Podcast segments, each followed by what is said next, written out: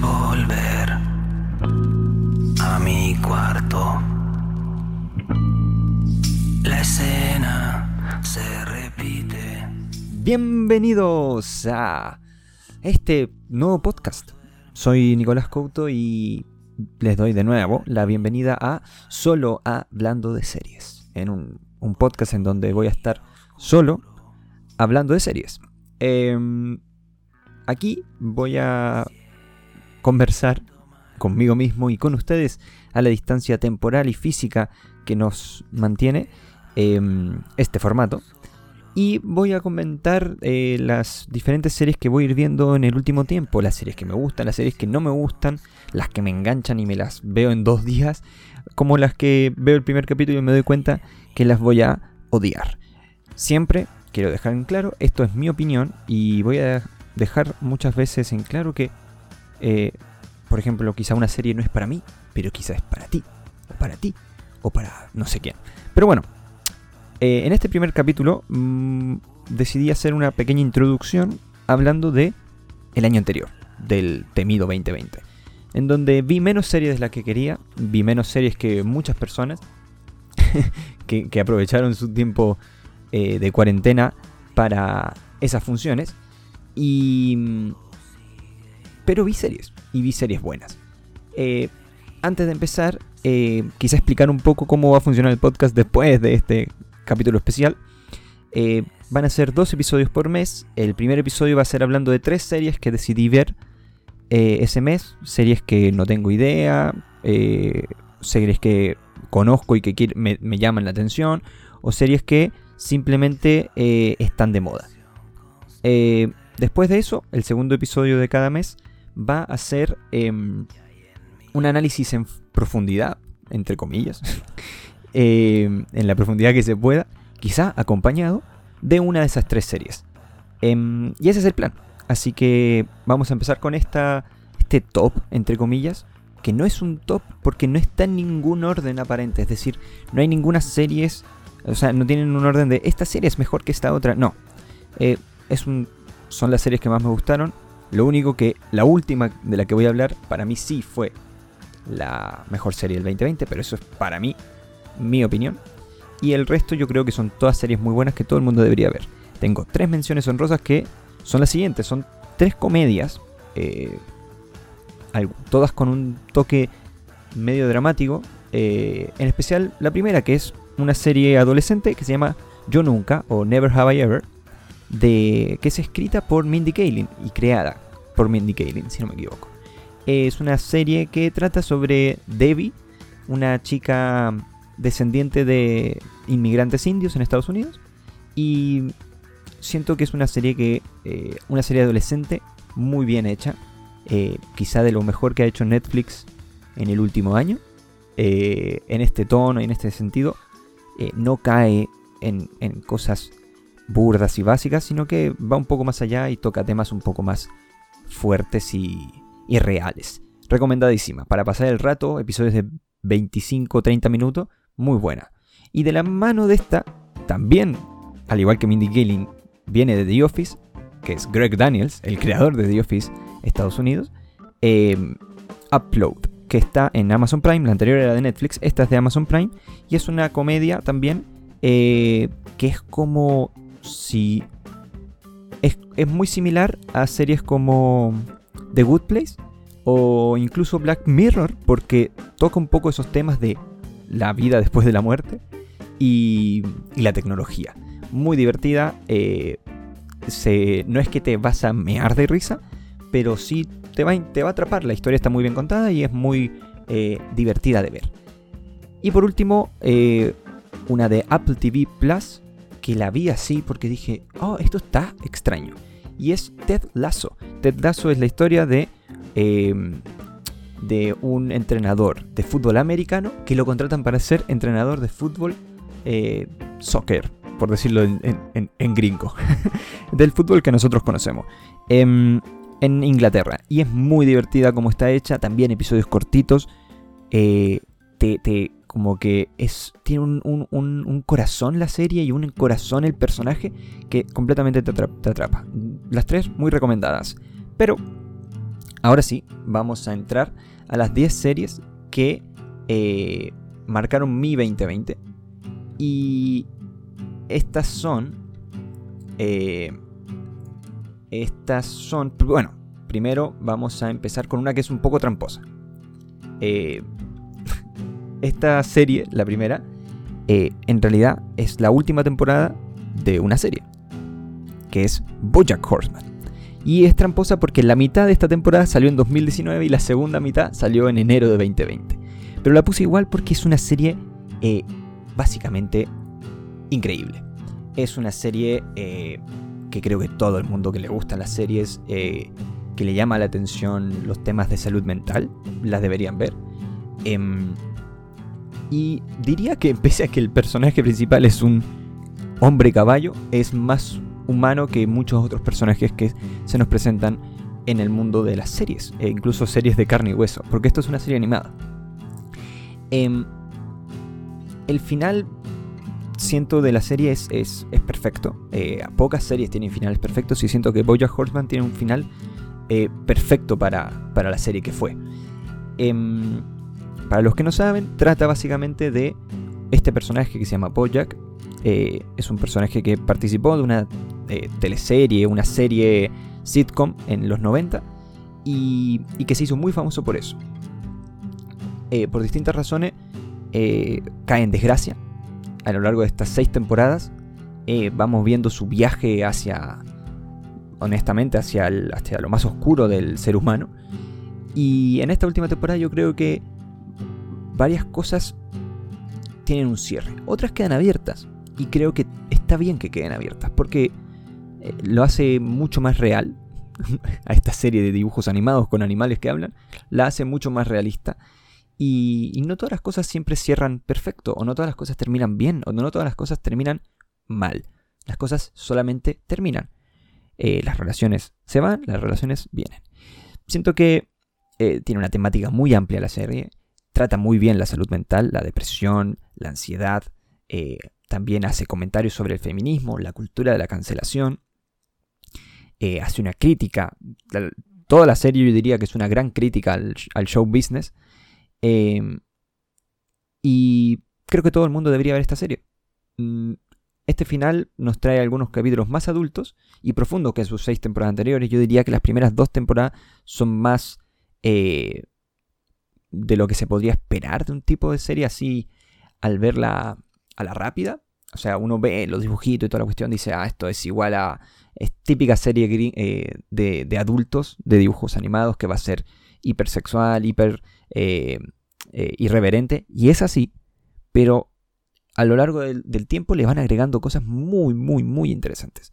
Y por eso yo creo que esta sexta temporada, que es un cierre perfecto, demuestra que la serie en su completo la deberían ver todas las personas que le gustan las buenas historias. Los últimos dos capítulos son simplemente brillantes.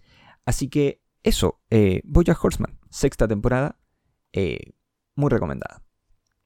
La siguiente serie, eh, en las primeras voy a ir un poco más rápido, voy a profundizar en las últimas cinco.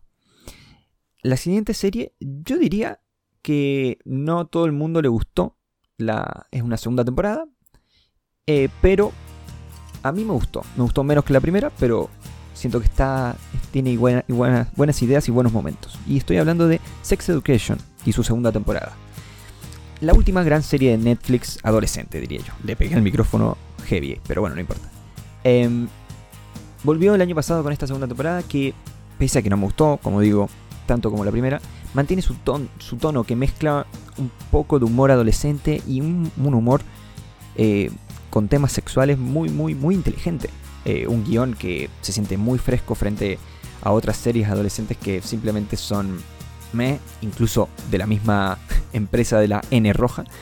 Em, y las interpretaciones de Asa Butterfly en Kuti Gatwa, que lo siento, nunca aprendí a pronunciar tu nombre, y en especial eh, Emma Mackey, eh, te mantienen conectado capítulo a capítulo en, esta divertida serie, que trata eh, sobre el personaje principal que se llama Otis y em, Maeve tienen un consultorio sexual a lo largo de la primera temporada y van teniendo diferentes, van atendiendo a diferentes eh, estudiantes de su colegio para ayudarlos con la vida sexual. Eh, eh, y lo trata de una manera muy interesante porque Otis, su madre, es eh, sexóloga, si no me equivoco. Bueno, es, psicóloga y se enfoca en el mundo de la sexualidad. Bueno, esta segunda temporada habla sobre los primeros pasos de Otis en el mundo sexual, la liberación de Eric, un personaje que, que, es miembro de la comunidad LGTB, y el entorno familiar de Maeve y todos los problemas que a ella se le presentan. Pese a que su desenlace a mí no me gustó, honestamente, eh, tiene algunas decisiones que no me convencieron y que son bastante polémicos en, mi, opinión. Eh, siento que hay un, hay un momento específico que es el momento eh, donde se encuentran todos los personajes femeninos en el episodio 8. no voy a entrar en, detalles para no spoilear, porque siento que, al igual que las series, las otras series que voy a comentar, esta la deberían ver. esta serie sigue teniendo cosas interesantes, como ese momento. Eh, y que yo por lo menos quedo a la espera de esta temporada 3, que se supone que va a llegar este año. Eh, y que la verdad a mí eh, espero que aprendan de algunos errores que cometen, en mi opinión, en la segunda temporada y los mejoren. Y logren continuar con esta idea muy interesante. Así que Sex Education, temporada 2, muy recomendada también. Y Después voy a otra segunda temporada de, de otra serie así muy popular, al igual que Sex Education. Muy popular porque está ligada a dos gigantes de la industria, podría decirse. Uno de ellos es Disney, con la llegada de Disney Plus a Chile. Y otro de ellos es Star Wars. Y estoy hablando de Mandalorian.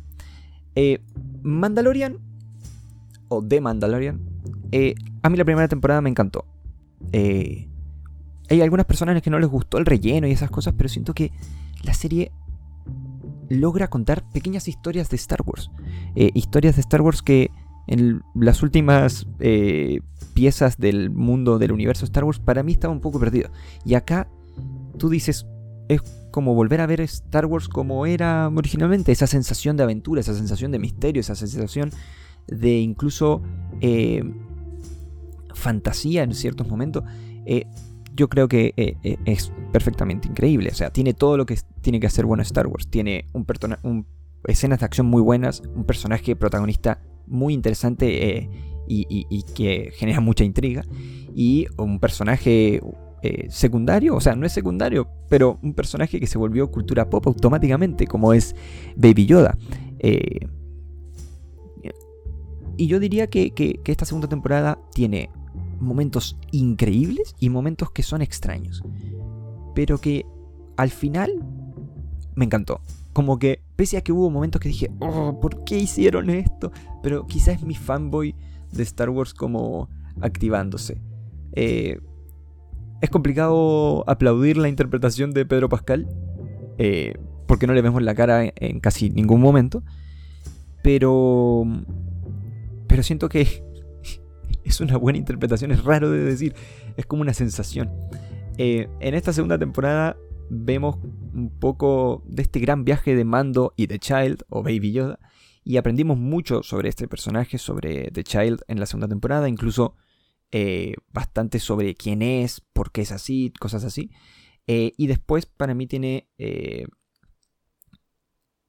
tiene el problema de que la primera temporada te traía demasiada novedad y esta como que no te sorprende tanto quizá. Em, y los episodios de relleno, entre comillas, que no avanzan la historia, eh, se sienten un poco más pesados. Pese a todo eso, em, tiene momentos, para mí el mejor episodio de la temporada es The Jedi, eh, que presenta una fuerte inspiración en, la filmografía de Kurosawa. Y tiene un fanservice eh, a lo largo de esta temporada, hay bastante fanservice, pero está bien hecho. No es como en otras cosas que tú dices, ¿por qué esto no tiene sentido? Acá todo el fanservice, es decir, personajes que aparecen, momentos, tiene sentido. Incluso hay uno que es el, eh, hay uno que no me gustó como lo hicieron, pero que cuando lo piensas tiene sentido, en especial en el canon de Star Wars y todo eso, si es que son fanáticos. Eh, de verdad la recomiendo. Siento que es un muy, west, muy buen western eh, espacial y que si te gusta Star Wars tienes que verla sí o sí, si es que no la viste ya. Pero bueno, la tercera serie es, de nuevo volvemos a Netflix con una apuesta de una serie limitada. Cuatro capítulos. Si no me equivoco, una hora cada capítulo más o menos. Y es poco ortodoxa. Una serie que... Desde que vi de, de, qué se trataba o cuál era la idea detrás, supe que... que me iba a gustar. Eh, es una serie que trata sobre la vida de Deborah Feldman. Eh, es una novela, que, o sea, una autobiografía que escribió ella. Y que en esta historia está eh, contada como un personaje que se llama Esti. Eh, si no me equivoco, se llamaba Esther, el nombre completo. y es interpretada por Shira Haas, que es preciosa su interpretación. básicamente la historia es que se escapa de una comunidad judía ortodoxa localizada en Williamsburg, Nueva York, para emprender un viaje a Alemania buscando una vida alternativa a, la que se le tenía preparada, básicamente.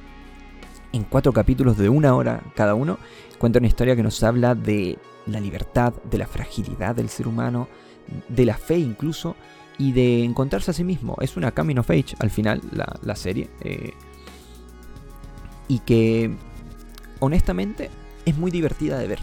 Eh, pese a que trata temas crudos por momentos. Y, otros momentos son más ligeros y más humanos.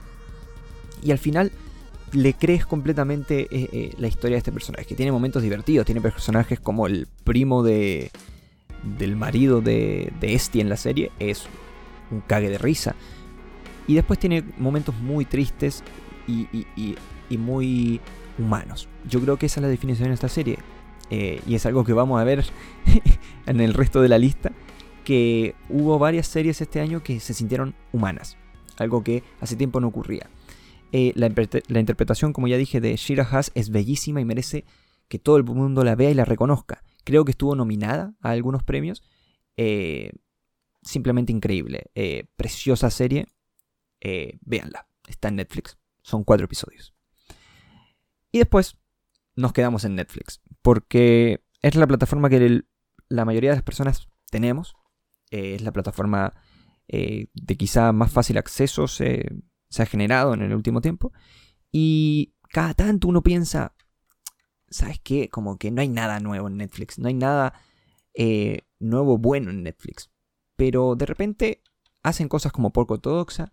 Hacen cosas como Never Have I Ever y sacan un hitazo hacia finales de año, que es The Queen's Gambit.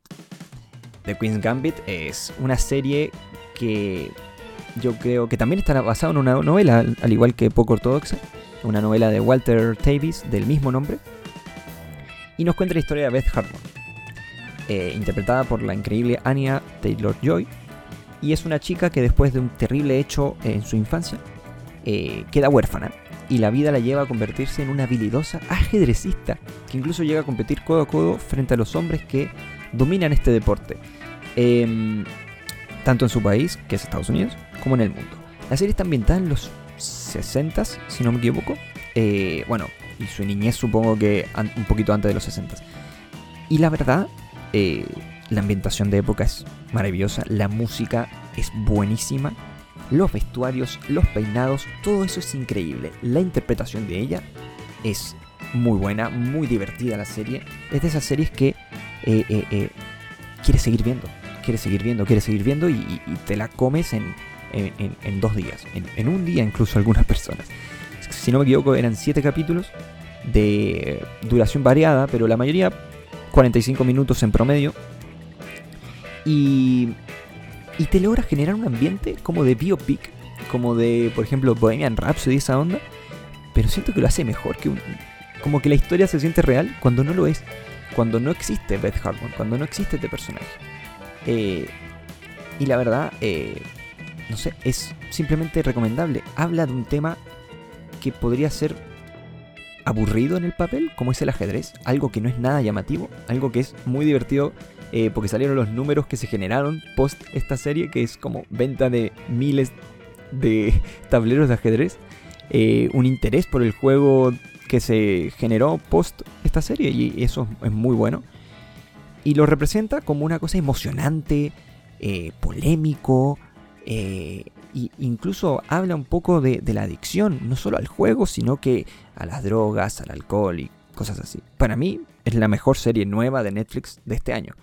Eh, insisto, Anya Taylor-Joy, muy bien. Y los eh, actores secundarios, que está... Hay varios actores que los van a reconocer, están muy bien también. Eh, increíble. Buena serie, muy divertida, la tienen que ver. así que otra, otra más de Netflix. Y como para sacarnos a Netflix de encima, eh, voy a pasar a una serie, a una temporada. Esta es de nuevo otra temporada de una serie que yo creo que es quizá la serie de la que más se habló este año. Me da esa sensación. De la que más memes se hicieron este año. Eh, es la tercera temporada de Dark. La tercera temporada de Dark que puede no gustarte, puedes encontrarla densa, puedes encontrarla compleja, pero es increíble. Aquel 27 de junio me acuerdo de, eh, de estar con, mis dos amigos con los que la vi y, tener demasiadas ganas de verla y organizarlo y verla en dos o tres días, eh, porque igual eran episodios densos y, cansadores. Em, y, es increíble. O sea, las primeras dos temporadas ya habían causado conversaciones sobre su eh, compleja trama llena de misterios y física y viajes en el tiempo, sin, sin tocar el tema de que es una serie que está en alemán y yo creo que igual es un factor para muchas personas que te digan, eh, esta serie alemana es extraño. Bueno, por suerte la vio un montón de gente. Por suerte eh, podemos decir que fue un exitazo. Y tanto acá voy a ser honesto, no, no, no anoté los nombres de los actores de principales, pero eh, siento que quien hace de Jonas, que es Hoffman, si no me equivoco su apellido, actúa perfecto. Marta, siento que tiene sus momentos muy buenos también. Y en esta, en esta última temporada se enfocan mucho en ella, intentando eh, contar estas cosas extrañas que ocurren, eh, entran en, el, en este mundo del viaje temporal y todo eso de manera ya delirante, me atrevería a decir. Eh, varias cosas físicas supuestamente son como basadas en la teoría real y eso también lo hace muy llamativo para los fanáticos de la ciencia ficción. Siento que al igual que con poco ortodoxa, Netflix debería seguir apostando por cosas así. Eh, series que no son estadounidenses, por lo menos en su 100%, y generan que su catálogo sea un poco más eh, llamativo, o sea, un poco más variado. Eh, en esta última, a mí me gustó mucho el desenlace, me gustó mucho las, ideas que trajo. Y acá sí tengo que decir una cosa más subjetiva, porque para mí mi experiencia se multiplicó por 200 eh, porque la vi con amigos. Eh, la vimos con amigos en medio de la cuarentena, porque justo salió el 27 de junio. Eh, y, viéndola con ellos, íbamos diciendo, no, es que este personaje es tal otro, y este otro es papá del no sé quién, y mira, se casó con no sé cuál. Y eso es muy divertido. Eh, ir generando este mapa mental de, teorías, eh, siento que, que, hace que la experiencia de la serie sea simplemente eh, mucho más, mucho, mucho más potente. Y, y nada, yo, yo creo que Dark, para los fanáticos específicamente de la ciencia ficción, es una serie que sí o sí tienen que ver. Sí o sí. y después de esa, entramos a las últimas cuatro, en las que voy a profundizar un poquito más. Eh, y lo curioso es, que son las cuatro de la misma plataforma, una plataforma que no está en Chile eh, como tal, que es eh, Hulu, una plataforma estadounidense, si no me equivoco. Y la primera serie que voy a hablar es Devs. Devs la puse además aquí porque es de ciencia ficción y es de ciencia ficción así estilo dark. Voy a ser honesto. O sea, es una cosa así muy enredada, eh, muy compleja. Eh, yo siento que incluso a mí en los primeros dos capítulos estaba como, no entiendo nada que está pasando. Pero al ver que era de Alex Garland, creador de Ex Máquina, tenía que dar una oportunidad. Y si me tuviera, si tuviera que definirla con una palabra, es delirante, es delirio. Hay momentos que te, superan completamente, hay momentos que, eh, que la trama está tan por detrás que cuesta seguirla pero eso diría que es los primeros dos, tres máximo capítulos. Y después de eso la serie desenrolla todo este misterio y te atrapa completamente. La, sinopsis, eh, que es muy compleja de hacer porque con muy pocos detalles puedo spoilear esta serie, es que hay una empresa que se llama Amaya, que es una empresa tecnológica eh, dirigida por ese hombre que vimos ahí en un momento, que es eh, Nick, googleando en vivo, Nick Offerman. Y este señor hace de, del director de esta, de esta serie, de esta empresa tecnológica, que no se sabe muy bien en qué está trabajando. Y hay una división de esta empresa que se llama Devs, en donde el novio de nuestra protagonista, de Lily, va a trabajar ahí.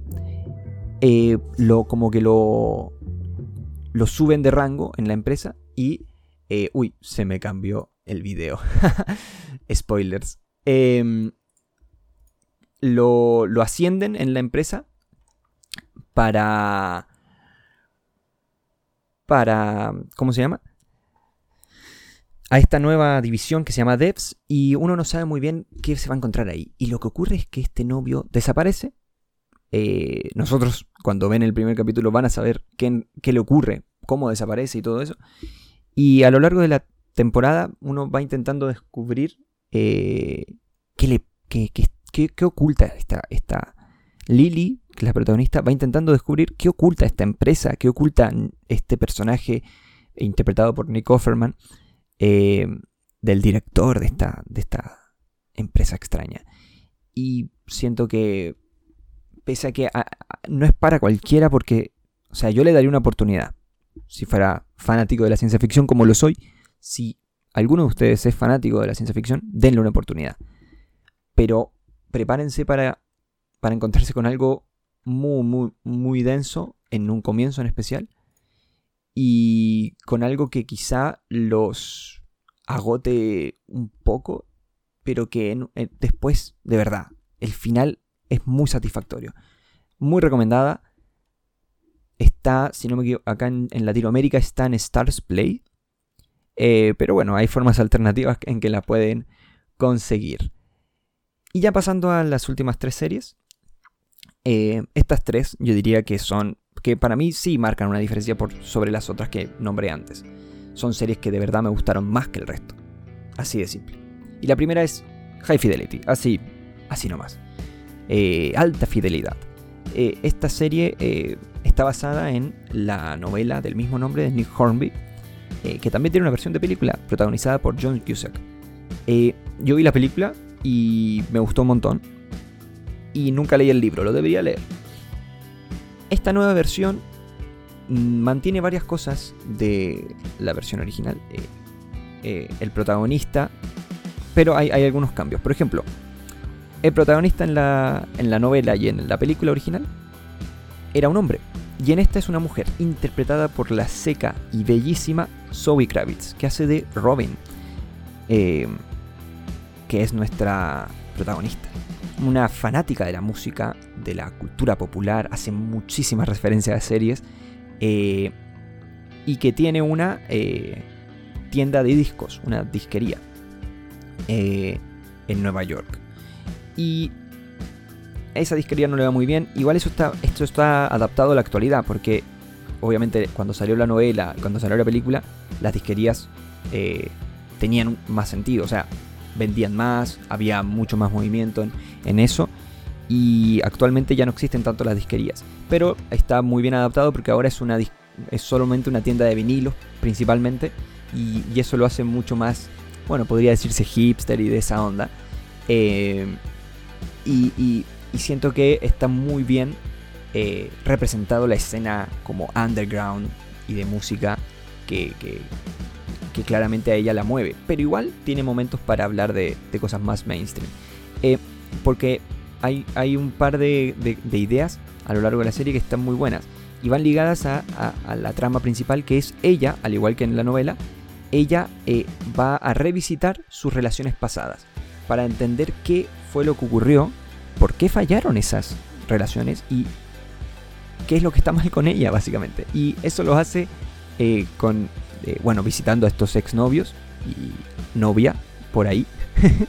Eh, y lo hace con una música, una banda sonora maravillosa, súper buena, demasiado buena. y con, con un... ella hace, va haciendo top, top fives, así como listas de canciones y cosas. Y la verdad es que son muy, muy, muy entretenidos. Ella está muy bien, Zoe Kravitz está increíble, sus compañeros de pega, por decirlo así, de, en la disquería, están, son muy divertidos. Eh, hay una chica que se llama Cherise, que trabaja con ella, que está interpretada por Davin Joy Randolph, no sé muy bien cómo pronunciar tu nombre, eh, su nombre, y ella es muy divertida, es como súper exagerada, súper eh, extrovertida, y es un personaje secundario que, que la verdad, yo diría que saca como las risas en esta comedia, eh, que por momentos se pone muy dramática, eh, pero que tiene un tono tan ligero, eh, episodios, si no me equivoco, que no eran muy largos, y una trama muy básica y muy buena. el otro compañero de trabajo también es muy divertido, que es Simon, que es interpretado por David H. Holmes, y que es ese que está ahí, el de los rulitos, y la verdad es que es muy, muy, muy divertido. Eh, con un, tono completamente diferente al de Cherise. Eh, un tono más tranquilo y todo eso. Eh, siento que es una serie muy buena, que me rompe el corazón decir que les cancelaron, que la cancelaron, que solamente tiene esta primera temporada y creo que no va a haber nada más. Porque era una muy buena adaptación, porque era una interpretación de ella increíble, porque eran, traía sus propias ideas para sumarlas encima del material original que ya era bueno. No sé, siento que es una de las mejores series del año. Eh, una de las mejores con las que yo lo pasé en especial.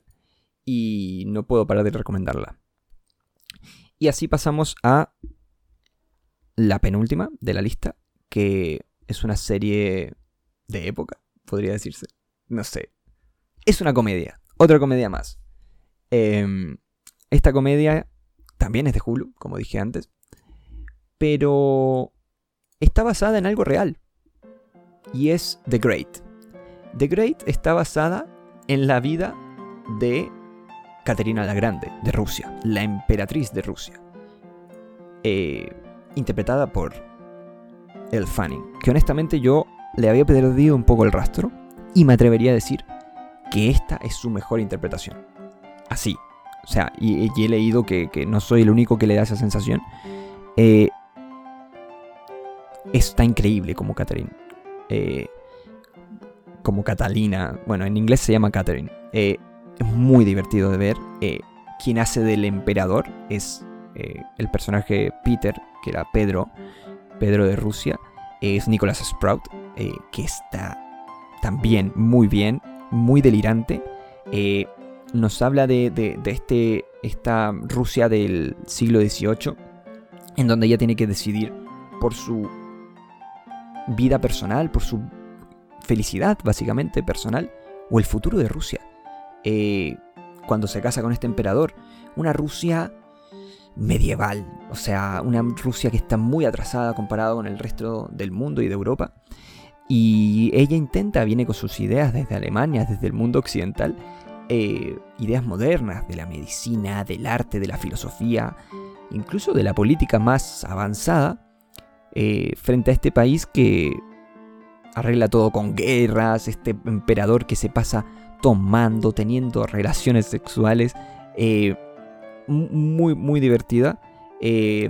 Incluso yo creo que una de las cosas que más se puede valorar de, la serie es que te dice The Great, a veces con hechos históricos. Es decir, como que nunca intenta contar una historia 100% fidedigna a lo que fue la realidad, sino que se mantiene en este tono bien satírico, bien irónico Y, uno de los datos que yo diría que es más divertido es que hacen chistes como conectados con la realidad, pero en aquella época. Eh, y esos, esos momentos, honestamente, son los que valen la pena. Eh, diría que en los últimos dos episodios, en especial el último, la serie cambia un poco de tono, se pone bastante más dramática, porque ocurren ciertas cosas eh, que generan aquello, y ahí te das cuenta lo increíble que está Nicholas Sprout y lo increíble que está ella. Porque hacen una pega gigante. Otros personajes que me gustaron fue Phoebe Fox. O sea, actores que no conocía. Phoebe Fox haciendo de Marielle, que es como la sirvienta de ella. Muy divertida. Y también Adam Godley, que hace de Archie, que es como el archiduque de, como de la iglesia. Muy divertido también. Tiene momentos que de verdad yo no me podía parar de reír. Eh, de Hulu también. Está en Stars Play.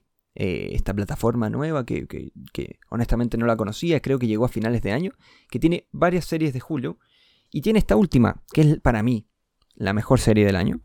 Eh, es una serie que a mí me encantó. O sea, no... No había visto una serie tan buena sobre adolescentes. Nunca. Nunca. Eh, así de simple. Y voy a decir el nombre inmediatamente, que es Normal People. Normal People es preciosa. Punto. No... Es preciosa visualmente, es preciosa las interpretaciones tanto de... de... de ella, que es... Eh, se llama Daisy Edgar Jones, y de él, que se llama Paul Mescal. Eh, es, preciosa. Nos cuenta la historia de Marianne Connell, que desde diferentes como lugares, e, ella desde una familia mucho más alienada, él de una familia, creo que de una madre soltera, mucho como trabajadora, eh, pero vienen, vienen, del mismo pueblo que se llama Sligo, en Irlanda, eh, y finalmente se encuentran y, y se enamoran. Es una historia de amor, pero una historia de amor real, o sea, una historia de amor humano, una historia de amor que te muestra lo bueno, lo malo, lo complicado, lo feo del amor. Eh, ¿Qué puntos fuertes tiene la serie?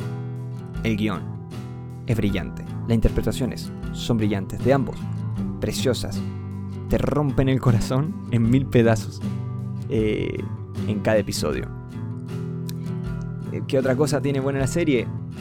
La música preciosa. La música tiene de todo. Tiene hits, eh, tiene canciones indie, tiene canciones que, que, que, van muy bien al tono de lo que está ocurriendo.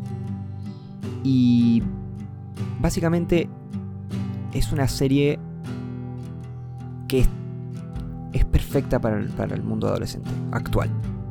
O sea, por ejemplo, siento que una de las mejores cosas que hace la serie, que me olvidé de mencionarla, y es lo más importante quizá, es la representación de la sexualidad. Eh, adolescente y juvenil. Y en específico, el consentimiento. Eso lo representa de manera brillante. Eh, eh, los actores tuvieron que pasar por todo un,